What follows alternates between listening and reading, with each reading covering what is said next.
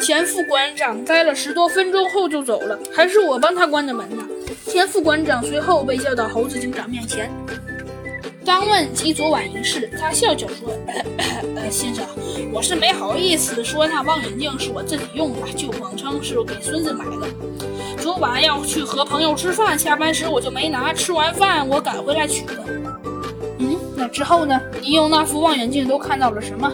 哦，呃，其实也啥也没看到啊。呃，对着满天星星瞎看。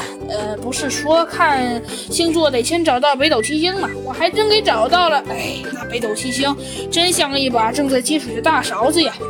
嗯，这么说你还是个天文爱好者喽？呃，呃，谈不上呃爱好者，呃，可能是一时心血来潮吧。啊，惭愧惭愧。好了，小鸡墩墩，给你个任务，下面的谈话你来记录。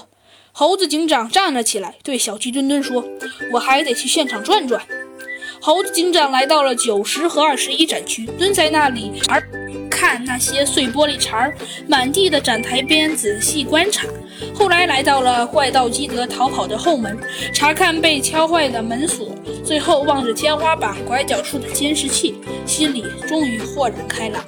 他快步走回刚才的询问室，把所有的工作人员召集起来，指着其中的两人说：“好了，不要再装了。”怪盗基德就是你们俩。